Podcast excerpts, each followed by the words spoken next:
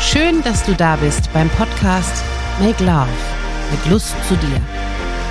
Dr. Annette Hosenfeld und Björn Rustemeyer sprechen über die Polaritäten des Lebens.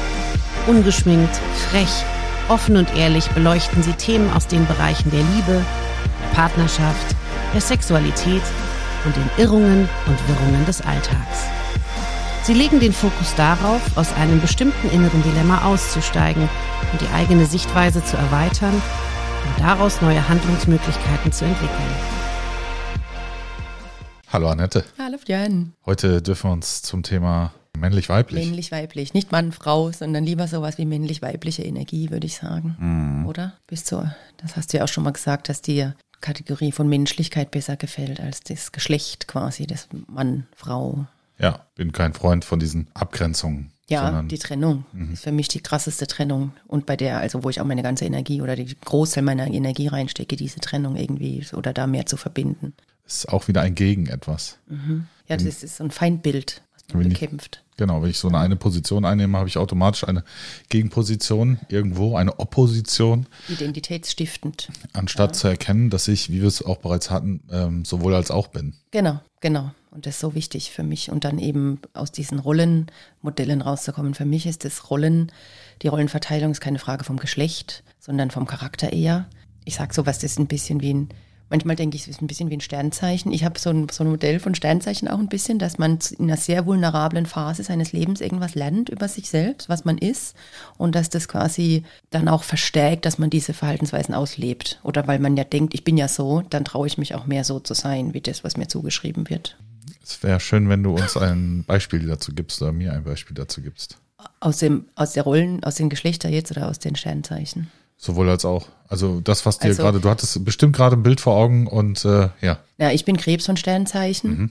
bin aber eigentlich Aszendent Löwen, bin auch zwei Wochen zu früh geboren. Ich, war, also ich wurde geholt, weil meine Oma da gerade zu Besuch war und so. Eigentlich wäre ich Löwe geworden. Und aber das freut mich ja trotzdem immer das Schöne von diesen Sternzeichen heraus zu. Ja, ich bin sehr häuslich, äh, emotional, als Krebs, alles, was man so ist, ja. Und gleichzeitig lese ich halt bei einem anderen Sternzeichen und denke, ja, davon bin ich aber auch einiges. Heutzutage denke ich das, ja, aber beschäftigt mich natürlich gern oder am meisten oder am ehesten, wenn ich mich überhaupt damit beschäftige, mit dem, was, was dem Krebs so zugeschrieben wird. Und fehlt aber halt ganz viel, ja. Ich mag halt gern dieses Bild von Menschsein, als man hat ja so viele verschiedene Persönlichkeitsanteile, Ego-States oder wie auch immer, Archetypen, wie man das nennen möchte. Und je nach Kontext und je nach Person, mit der ich gerade zusammen bin, wird das eine oder das andere getriggert. Und manches, mit manchem fühle ich mich wohl und mit manchem fühle ich mich unwohl, was auszuleben, ja. Ich bin mit Sicherheit mehr weiblich als männlich. Für was würdest du dich entscheiden? Im Grundsetup habe ich eine starke männliche Energie, Mhm. aber gleichzeitig auch äh, eine ordentliche Weiblichkeit. Mhm. Ich habe da nicht so einen Grundtenor. Es kommt auch wirklich auf die Situation, auf die Energien an, die um mich herum sind Genau. und walten. Und da bin ich in ständiger Interaktion. Deswegen, also, Also mir geht es immer noch so, dass ich Männer viel beobachte und von denen lerne. Durchsetzungsfähigkeit, Willensstärke ist für mich so was, was ich mit Kraft, was ich mit Männlichkeit auch verbinde. Also Grenzen ziehen, konsequent sein können, solche Sachen, ja, wo ich oder oder auch Bedürfnis für Bedürfnisse einstehen können. Und da beobachte ich das männliche Geschlecht und und bin fasziniert auch teilweise, ja, und und erstaunt und denke, wow, so kann man das auch machen. Also und dann merke ich ja, dass ich Defizite Defizite habe oder eben wo noch meine Lernfelder sind ja, wo du Möglichkeiten noch einfach hast. wo ich noch Luft nach oben habe, auf jeden Fall. Ja, da klarer zu werden, Klarheit, solche Geschichten. Ich mag überhaupt nicht dieses rational-emotional, was wir auch schon beim letzten Mal hatten, das von wegen Männer sind dann rational und Frauen emotional. Null, du schüttelst den Kopf. Ich hatte mal ein Pärchen, die haben sich drum gestritten, ob sie einen Baum im Garten fällen wollen. Und äh, der Mann hat immer ges gesagt, er sei so rational und er will den fällen, weil der fällt ja vielleicht aufs Haus und der macht alles kaputt und so weiter. Und die Frau sei emotional, weil der will die, da hängt das Schaukel vom Kind, hängt an dem Baum dran und so. Und das waren halt wieder mehr, das eine war mehr Angst. Der Mann war, dem waren eher ängstliche Gedanken, wenn der Baum aufs Haus fällt, ja, das war schon vernünftig, aber die Emotion dahinter ist Angst, dass was passiert, ja. Und die Frau war halt eher so, Lust vielleicht, ja, Genuss, was die mich gerade mit dem Baum verbindet. Und es waren beides Emotionen und nicht rational und emotional, sondern rational wäre ja dann eher, ich kann die verschiedenen Emotionen wahrnehmen und dann Entscheidungen treffen. Ja, wenn ich, wenn ich zum Beispiel ähm, den Fall hätte, dass ich sage, okay, einerseits äh, spüre ich in mir die Angst, dass es auf das Haus fallen kann. Andererseits wirft es auch einen großen Schatten auf unser Haus. Also entscheide ich mich, also ich fühle, fühle mich nicht wohl. Es ist eine, eine dunkle Grundstimmung im Haus vom Licht her. Mhm, also wege ich ab und entscheide mich rational dafür, dann zu sagen, für eine der beiden Seiten. Mhm, so, mhm, ja. Aber das mit dem Ausschlussprinzip vielleicht ein bisschen ja, auch. Genau, und das mit dunkel ist ja nicht Angst. Also das ist ja dann eher auch wieder, wie fühlt sich das an? Also ja, das ist ja, weißt du, das sind ja, und das eben, dass, dass man nicht sagen kann, Männer sind rational und Frauen emotional, das ist noch so altes Denken. So, so, so ah, ich finde es so spannend, ähm, jedes Mal, wenn es darum geht, wie Männer, wie logisch die denken und Frauen, wie emotional die unterwegs sind und so. Es gibt einen tollen Film, der heißt ähm, Hidden Figures. Mhm. Das sind ähm, drei, also eine, eine Ingenieurin, eine jetzt möchte ich äh, nichts Falsches sagen, aber ich glaube, eine Programmiererin oder IT-lastige Dame und eine, äh, eine Mathematik-Genie, ein weibliches. Mhm. Und ähm, drei, äh, ja, wie sagt man heute, afroamerikanischer ähm, Mitbürger mhm. und ähm, die arbeiten tatsächlich bei der NASA in den 60ern und da gab es noch die Unterschiede, also Rassentrennung etc. Und ähm, es wird dargestellt, wie die drei, wie wesentlich äh, sie dabei waren, ähm, ja, die Raketen ins All zu schießen. Was? Also da ging es um den Wettlauf auch zwischen der Sowjetunion, der damaligen und ähm, Amerika. Mhm. Und da sage ich mir, hm, ohne, ohne die Mädels, Verzeihung, wenn ich es mal so salopp Alles sage, aber ohne die Mädels äh, hätten die Jungs ganz dämlich ausgesehen oder dämlich in die Wäsche mhm. geblickt. Spannend. Wo ich dann einfach sage, das ist, es ist eben nicht alles so, so, auch nicht so einheitlich.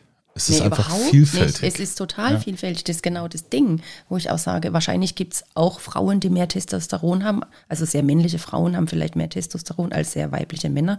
Ich weiß, ich, ich, ich kenne keine Studie dazu, aber ich könnte mir das auch vorstellen, ja, dass einfach die Überlappungen, wenn ich Boxerin bin von Beruf und Erzieher, wie auch immer, ja, das, das hat ja auch, was ich jeden Tag tue, hat ja auch einen Einfluss auf den Hormonspiegel. Und dass das einfach ist eher eine Charaktersache. Ja, und das ist mir so wichtig eben.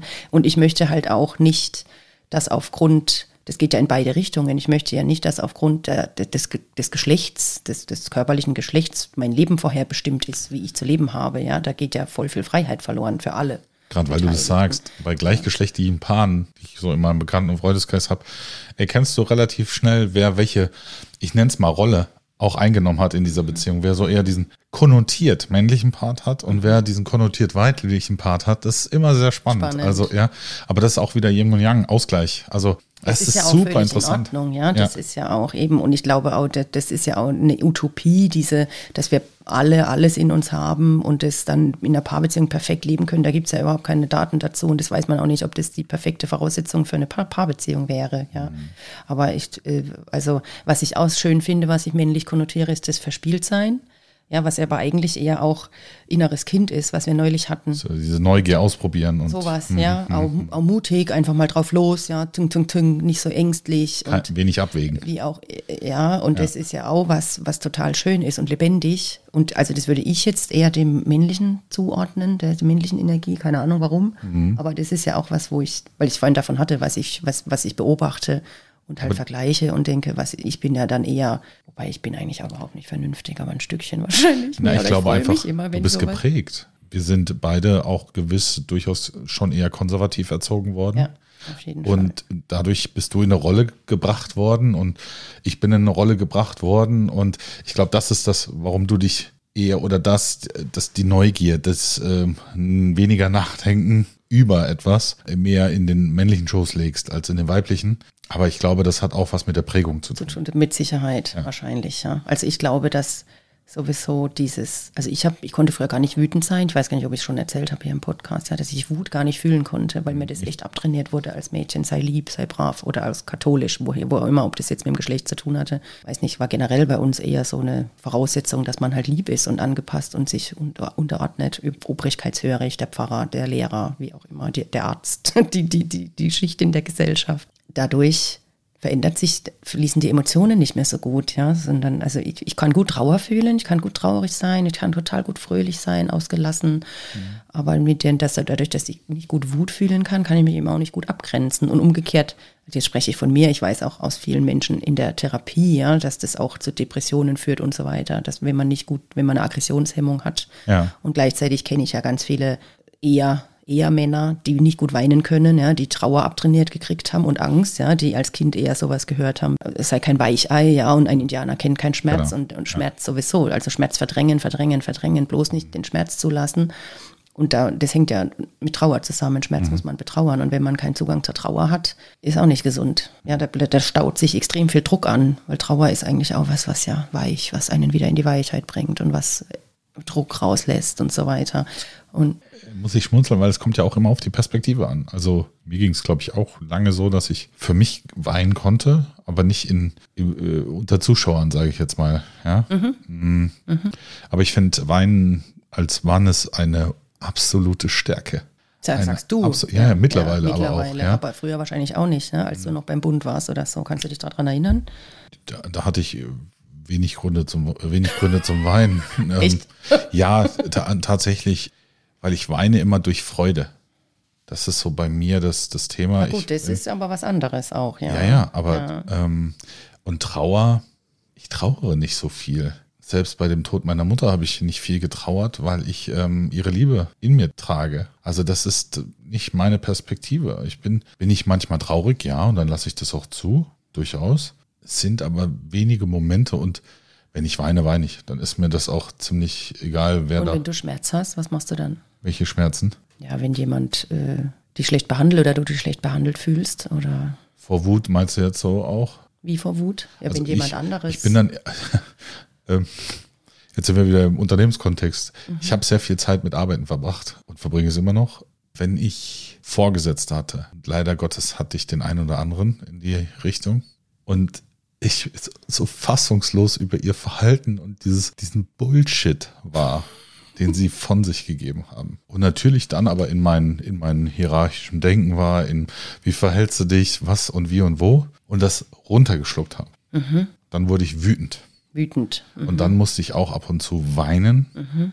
weil das für mich der Ausdruck war, das mhm. rauszulassen. Und das habe ich nicht vor anderen gemacht, weil ich erstens meistens in der Führungsverantwortung war. Das heißt, ich konnte es nicht vor meinen Mitarbeiterinnen und Mitarbeitern machen. Also da, da habe ich es verspürt. Aber ähm, da, da fand ich es nicht gut. Heute weiß ich nicht, wie ich sehe. Ähm, müsste, müsste ich ausprobieren. Ja, auf mich vor allen Dingen wahrnehmen in dem Moment, in dem ich es tue. Ich glaube aber dennoch, und wenn man eine, eine Arbeitswelt schafft, in der auch Emotionen durchaus willkommen sind und mhm. gelebt werden dürfen, mhm. dass das durchaus auch Vorbildfunktion haben kann, zu weinen, wenn einem danach ist. So, und, ja. und auch dann sich mitzuteilen, was der Hintergrund ist. Ja, ist ja schön in diesem Film von dieser Disney-Film, Alles steht Kopf. Kennst du den? Mhm. Mit den Kindern geguckt, mhm. ja. Wo auch so deutlich rausgearbeitet wird, Trauer ist eine sehr anschlussfähige Emotion oder die verzeugt halt auch für Verbindung und so. Also ich denke jetzt bei mir an Trauer, an, an Schmerzen beim Loslassen, ja, wenn ich Prozesse habe mit, in, aus der Paarbeziehung zum Beispiel, ja, das ist so, ich kriege was nicht, was ich will oder ich kriege einen, oder ich bin unglücklich verliebt, ja, damit beschäftigt mich ja auch viel mit, mit, mit Klientinnen und Klienten. Wann höre ich auf zu kämpfen, wann höre ich auf und wann, und dann, wann muss ich mir eingestehen, ich muss jetzt einfach loslassen, ja, weil ich kriege hier nicht das, was ich brauche und das, was ich möchte. Und das finde ich, das erzeugt bei mir Schmerz. Ich weiß nicht, wie es dir da geht, ja. Und da drüber zu weinen zu können und, und in diesen Loslassprozess zu kommen. Ja, dieses Mitgefühl dann auch, auch zu haben. Mit mir selbst habe ja. ich dann Mitgefühl, ja. Wieso ja. sieht, ich bin ja großartig. Ja, das ist spannend. Äh, äh, das ist ja auch eine spannende äh, Perspektive, ein Selbstmitgefühl zu haben. Wir haben häufig die Perspektive, dass wir Mitgefühl immer nach außen geben, mhm. anstatt das mit uns selbst zu teilen äh, verstehe ich schon. Und vor allen Dingen, wenn ich, gerade so im Freundesbekanntenkreis, wenn ich ja merke, ah, da zerbricht gerade etwas, eine, mhm. ein, ein Traum, eine Erwartung, ein, eine Liebe, mhm. nennen es wie mhm. du es möchtest. Mhm. Ich kann da gut mitempfinden, weil ich es auch schon erlebt habe. Und, und das ist auch zum Beispiel, wenn im, im Familienkreis jemand stirbt, bei einem engen Familienkreis ist äh, die Mama letztes Jahr gestorben. Mhm. So, und dann konnte ich super gut nachempfinden, weil meine Mutter ist auch gestorben. Da war ich, da war ich auch in Trauer, mhm. Mhm. weil ich auch zu, zu der Mutter eine, eine gute Verbindung aufbauen und sie so ein bisschen so einen kleinen, kleinen Platz in meinem Herzen auch inne hatte und immer noch inne hat. Jetzt hast du sogar einen kleinen Kloß im Hals. Ist ja gut ja, so. Schön. Ja, also nee, das ist, ist ja menschlich, auch ja, ja absolut. kommt, das ja. sehe ich ja immer, das meine ich ja genau, dass man das dann auch ja, da bin zulassen ich, kann. Da bin ich auch voll im Herzen. Also mhm. und, und dann zu sagen, da kann ich mir auch in der Arena stellen darüber erzählen. Weil das macht mir nichts. Das ist, also wenn das nicht es wert ist, Mensch zu sein, dann fehlen mir 99 Cent am Euro. Also, ja. ja, schön, schön. Ja. Was wichtig ist noch, finde ich, männlich, weiblich. Also ich glaube inzwischen, ich beschäftige mich sehr viel mit dem Thema und denke darüber nach, über Rollenverteilung, auch aufgrund meiner eigenen Geschichte, aber aufgrund meiner Arbeit natürlich auch der Trennung und wie man das schaffen kann, da mehr, mehr, also mir, ich, mir, mir wäre eigentlich ein Herzensanliegen, dass Väter mehr und die Kindererziehung eingebunden werden oder in diese Arbeit und Frauen mehr Geld verdienen, damit diese finanziellen Abhängigkeiten nicht entstehen und aber auch damit diese Machtspiele auf Rücken der Kinder nicht entstehen. Und es gibt ja auch Länder, in denen im Fall einer Scheidung das Wechselmodell im Gesetz verankert ist. Und das finde ich, das müsste ich jetzt kurz loswerden, auch begrüßenswert, wenn sozusagen heißt, alle, die ab 1.1.2023 heiraten, da gilt es oder wie auch immer, weil es ist wahrscheinlich schwierig, das rückwirkend einzuführen, aber im Prinzip, dass klar ist, ich setze ein Kind in die Welt und ich habe Verantwortung für dieses Kind und ich muss auch äh, mit dem Kind in Beziehung gehen und verstehen, was das für Bedürfnisse hat und so und kann das nicht einfach abschieben. Und gleichzeitig habe ich auch Verantwortung dafür, Geld zu verdienen, weil, also ich kann mich noch an diese finanzielle Abhängigkeit erinnern, wie, wie, das fühlt sich auch nicht gut an für einen Selbstwert. Ja, also ist Beziehung nicht reine Frauensache.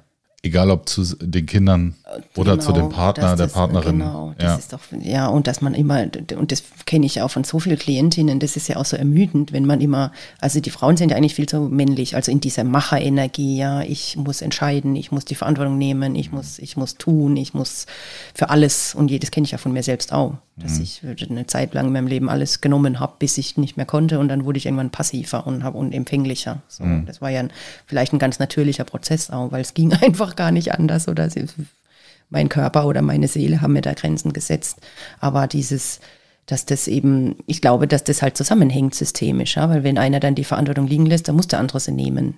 Aber man muss auch lernen, Verantwortung liegen zu lassen und als, als Frau nicht alles an sich zu reißen und zu machen und zu, und zu kontrollieren zu wollen. Und Aber das sind wieder diese, diese Glaubenssätze, diese Haltung, genau, diese Werte, genau, die übermittelt die sind aus, von Generationen. Ja, von man vorgelebt gekriegt. Ja, ja, das eben über, überliefert. Das ist das sehr häufig imitiert, überliefert. Ach, und jetzt habe ich meinen Gedanken noch nicht zu Ende gemacht. Mhm. Entschuldigung, darf ich noch kurz? Gerne. Weil ich wollte in dieses Eltern-Ich nochmal dazu ja. was sagen. Mit Eltern-Ich und Kind-Ich, ja, und dass das Eltern-Ich, gerade vor allem das Weibliche, Weibliche ist ja oft so überfürsorglich und so, so klammerig, ja. Und ich gebe dir noch mehr und ich nähere und ich tue und ach du armes Kind und wir nehmen Rücksicht und wir sind ja so lieb und egal wie der andere sich benimmt, lässt man sich alles gefallen und sagt, ach, der kann ja nicht anders und man verzeiht alles und der, der, der, der hat halt so schlimme Dinge erlebt und da muss man jetzt noch lieber werden und noch lieber noch mehr vergeben und noch mehr verzeihen.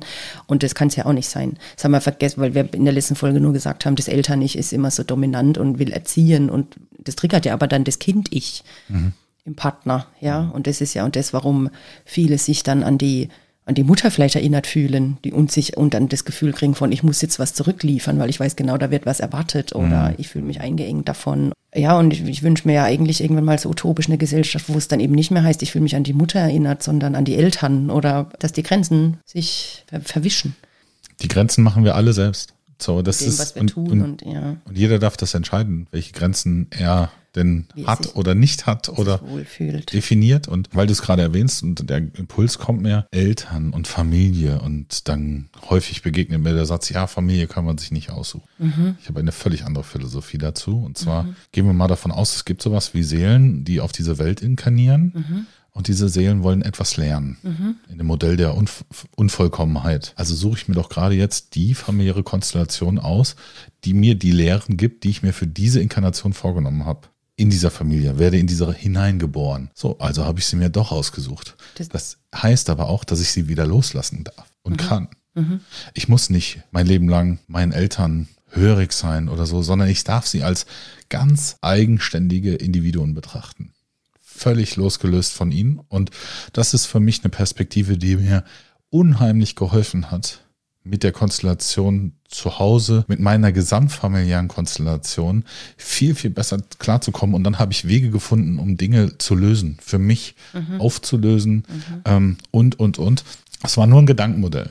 Mhm. Ob ich recht habe oder nicht, Jetzt kann man ja So, nicht, aber, ja, darum geht's aber nicht. es ist ganz friedlich, der Gedanke, ja, weil das ist ja, das hilft ja auch, sich damit auszusöhnen, was man alles erlebt hat, trotzdem weiterzumachen, ja, und zu sagen, ich gehe halt in, und jeder, jeder überholt ja auch an- die frühere Generation, also jeder vielleicht nicht, aber in der Regel überholt man die andere Generation, die frühere Generation im Wachstum, wie auch immer, ja. Oder man kriegt ja, also meine Eltern wurden anders erzogen, als ich meine Kinder erziehe und schon die Generation vorher, ja, das, das verändert sich ja einfach. Immer so ein Shift da drin, ja. Mhm. Genau. Und das ist, glaube ich, auch, was du sagst, mit dem Loslassen ist auch so ein Prozess. Ich habe oft Paare tatsächlich in der Paarberatung. Ich hatte mal einen Klient, der hat gesagt, er findet es so krass, das zu beobachten, dass dass Paare immer zusammenfinden, also jetzt gleich, äh, äh, gegengeschlechtliche Paare, ja, und dass die Frauen so lang anhänglich und abhängig sind, bis sie quasi das gelernt haben, was sie zu lernen haben in der Beziehung und dann haben sie kein Interesse mehr an dem Mann. Und wenn dann das Interesse weg ist, dann ist auch vorbei. dann kann man da auch nichts mehr zurückdrehen, dann geht es irgendwann, als ob die den überholen würden. Und ich weiß nicht, ob das, weiß nicht, ich, hab- ich denke darüber nach und denke, es ist, ob das ist wahrscheinlich auch nicht immer die Frau, ja, die am Mann wächst. Es geht ja in beide Richtungen. Aber klassisch aus der, aus der, ja, den Jahrtausenden Rollenmustern, die wir hatten, ist ja schon so, dass die mehr in die Autonomie kommen müssen, damit die Männer mehr in die Bindung kommen können, so. Und das finde ich auch spannend, weil, und dass man dann loslassen kann auch. Genau wie die Familie kann man auch Beziehungen loslassen oder, Bestenfalls bleibt man Whatever. immer bei sich. Also er kennt den anderen, lebt, geht einen Weg mit ihm, wie lange auch dieser sein darf und kann. Und bleibt aber bei sich und entwickelt sich aus sich selbst heraus und nicht aus der Reflexion oder Projektion im und des anderen. ja, So, also, ja. Ja. Sondern bleib bei dir, entwickel dich, nimm teil am Weg des anderen, aber geh auch deinen Weg. Unbedingt. Ja, ja, na klar. Und das ist auch, also das finde ich auch so spannend, wenn man, wenn ich gucke mir verschiedene Coaches an, was die so machen, ja, und jetzt, jetzt sehe ich eine weibliche eine Frau, die quasi lehrt, du musst lernen, dass du einen, halt einen Mann brauchst und, und äh, dich dem hingeben und auch ein Stück weit unterordnen, beziehungsweise halt nicht die eigenen Standards übertreten, aber schon so ein klassisch eigentlich hierarchisches Modell auch vertritt. Und ein Männercoach, der Beziehungscoach ist, sagt halt, die Frau muss erst mal lernen, drei Jahre allein zu sein mindestens und alleine klarzukommen. Und das sind alles, ich gucke mir das an und beobachte das und denke, ja, im Prinzip muss jeder für sich rausfinden, was er noch nicht kann und was er braucht. Ja, und jemand, der schon immer sehr unabhängig war, der muss vielleicht echt mal lernen, sich hinzugeben und, und auch dann nach dem Du zu gucken und nicht nach dem Ich. Und jemand, der aber die ganze Zeit völlig abhängig war, der muss erst mal lernen, alleine klarzukommen. Und das kann man ja auch nicht vom Geschlecht abhängig machen, sondern das geht, gilt auch für alle Menschen wahrscheinlich, ja. Ja, schön wäre es, wenn wir gar nicht über- überlegen müssten, wo darf ich mich jetzt hinentwickeln, sondern einfach, also einfach sein und mit sich selbst in Beziehung zu gehen. Und, und äh, da sind nämlich aus dem Aspekt, dass alle Antworten schon da sind, anfangen die richtigen Fragen zu stellen. So, und das jeder für sich selbst, aus sich selbst heraus. Das schaffe ich doch aus meiner Erfahrung her am besten, wenn ich mit mir selbst in Beziehung gehe. So, Aber dafür brauchst du jemand anderes. Find, also ich brauche immer, ich finde immer diese, Du werde ich zum Ich. Ich finde das immer sehr gut, in, in, in Resonanz oder in Kontakt mit jemandem zu sein, weil der holt ja meinen Schatten hoch, im Prinzip. Das, das muss, kann jemand anderes sein, das muss es nicht. Das kann aber auch ein Buch sein, also ein Geist, Ja, okay. der dir begegnet, ja, ein, eine Geschichte, die dir begegnet oder ein Geist in Form einer Geschichte, ja, in der du in die Reflexion gehen kannst und ins, ja, wenn das innere Team mal miteinander spricht, sich mal an einen Tisch, so wie ähm, ja, war das Hals über Kopf, nicht Hals über Kopf, sondern alles steht Kopf, genau. Wo dann alle so in der Zentrale sich mal treffen und sagen, okay, mm, wie siehst du das, was passiert hier gerade? Und, und ja, ich glaube, dann kann daraus ähm, ein, ein Wunder entstehen. Aber das finde ich auch schon wieder total spannend, dass du jetzt sagst, bei dir funktioniert das zum Beispiel auch mit einem Buch. Das ist auch schon wieder, also das ist schon wieder das, was ich als Autonomie und Bindung sagen würde. Ja, das sind die autonome Menschen oder, also kennst du das Modell? Die beiden Grundbedürfnisse nach Autonomie und Bindung. Ja, und ja, man sagt, ich unter in hörte bereits davon, ja. ich erkläre es jetzt kurz. Ja, bitte. dass in der, oft sind die Männer eher auf dem autonomen Pol verankert und die Frauen eher auf dem Bindungspol. Ich hole dich jetzt noch kurz einen Schritt noch weiter zurück. Erklär uns das Modell mal, also die Grundbedürfnisse des Menschen. Da Einmal, sind wir bitte. wieder bei der Polarität sozusagen. Ja, die Grund und das, das mache ich jetzt gerade, genau. Ja. Und das sind zwei, das ist ein Grundbedürfnis nach Selbstständigkeit, Autonomie, selbst frei entscheiden können. Mhm. Ich will meine Bedürfnisse nach vorne stellen. Und da gehört für mich aber eben auch dazu, ich kann allein Entscheidungen treffen, ich kann Gefühle mit mir selbst ausmachen. Du sagst jetzt gerade mit dem Buch, kann ich mein inneres Team aktivieren. Ja, das ist ja alles eher so autonom, ja, und du brauchst andere Menschen nicht so sehr. Und das Weib oder das Bind, der Bindungspol ist dieses, äh, ich habe ein Bedürfnis nach Eingebundensein, nach, und das ist eher verbunden mit, ich stelle die Bedürfnisse der anderen nach vorne, nehme mich zurück. Ich äh, brauche jemanden in Kontakt, um mit mir selbst in Kontakt zu kommen. Ich muss immer sprechen. Autonom ist eher Schweigen. Das sind diese Seiten einer Medaille, ja. Geht auch weiter nachher mit autonom ist eher Dominanz und Bindung ist eher Devotion. Also so. Aber nach was streben wir? Nach Dominanz, glaube ich, war es? Bei alles. Ja, glaube, was, was ist alles? Ich, ich, finde, die Mitte aus beidem für mich ist es, ja, Bindung und Autonomie. Dominanz? Sicherheit. Sicherheit. Ja, Dominanz ist Macht auch. Ja, das ist ein Machtmotiv. Ich habe ein Machtmotiv, natürlich mich weiterzuentwickeln, zu wachsen und so weiter auch, ja. Kennst du das Wertequadrat nach Schulz von Thun? Ja. Mit der übersteigerten Negativität ja. sozusagen. Ja, ja, dann würde ich sagen, die übersteigerte, das Negative von Autonomie und Dominanz ist Narzissmus mhm. und das Übersteigerte von Bindung, negative Übersteigerung von Bindung ist Abhängigkeit. Ja, und ist so. Mhm eben dieses die, Bettel, Betteln, ja, ich bettle um deine Aufmerksamkeit und um deine Nähe und ich will nicht und kann nicht alleine sein und so weiter. Und das andere ist eben dieses, ich denke nur an mich und äh, die anderen sind mir scheißegal und ich weiß alles besser. Und das ist ja beides, das ist aber halt nur die negative Übersteigerung von dem Grundbedürfnis, was beide in sich haben und wo es wieder darum geht, mehr in die Balance zu kommen für mich, ja. Da ist es ja auch so, dass natürlich unterhalte ich mich gerne mit Menschen genau über diese Themen. Deswegen bin ich auch sehr dankbar, mit dir hier in diesem Podcast über diese Themen auch sprechen mhm. zu dürfen, ja. um einfach Perspektiven auszutauschen. Ja. Das heißt ja nicht, ich entdecke nur in mir durch ein gutes Buch, das innere Team, wie auch immer man es nennen oder ja, es genannt wird, entdecke ich eine neue Perspektive, mhm. die ich aber gerne mit in Kommunikation bringe. Mhm. Und dann zu sagen, okay, wie ist es? Und dann merke ich auch relativ schnell, wie authentisch ist es. Mhm. Und dann weiß ich, ist es meins oder ist es nicht meins? Und dann kann ich es vielleicht loslassen oder ich darf es integrieren, wie du es so mhm. schön sagst. Ja, das hat mir auch geholfen zwischen männlich und weiblich. Also ich bin absoluter äh, Verfechter davon, dass wir Männer mehr unsere Weiblichkeit leben dürfen. Denn wir haben X und Y Chromosomen. Ja, also bei uns ist es noch mhm. einfacher. Ja? Schön, wir haben beide ja. Chromosomen. Da ist nicht nur eins. Ja? ja? Bei den Damen der Schöpfung ist es leider nur eins, aber auch zweimal. Ja, so, wo ich dann sage, aber hey, ich kann nicht für die Frauen dieser Welt sprechen, aber ich kann für die Männer dieser Welt sprechen, weil ich bin einer von ihnen und sage, wir haben X und Y-Chromosomen. Das sind nicht nur zwei X-Chromosomen. Das ist interessant, was das jetzt mit mir macht, der Gedanke. Den habe ich so auch noch nicht gehört. Da kriege ich, da denke ich gleich, naja, das sind halt, das ist nicht, das wird ja der Frau absprechen, dass sie sowohl als auch sein kann. Da mag ich, das mag ich nicht. Ist ja auch okay.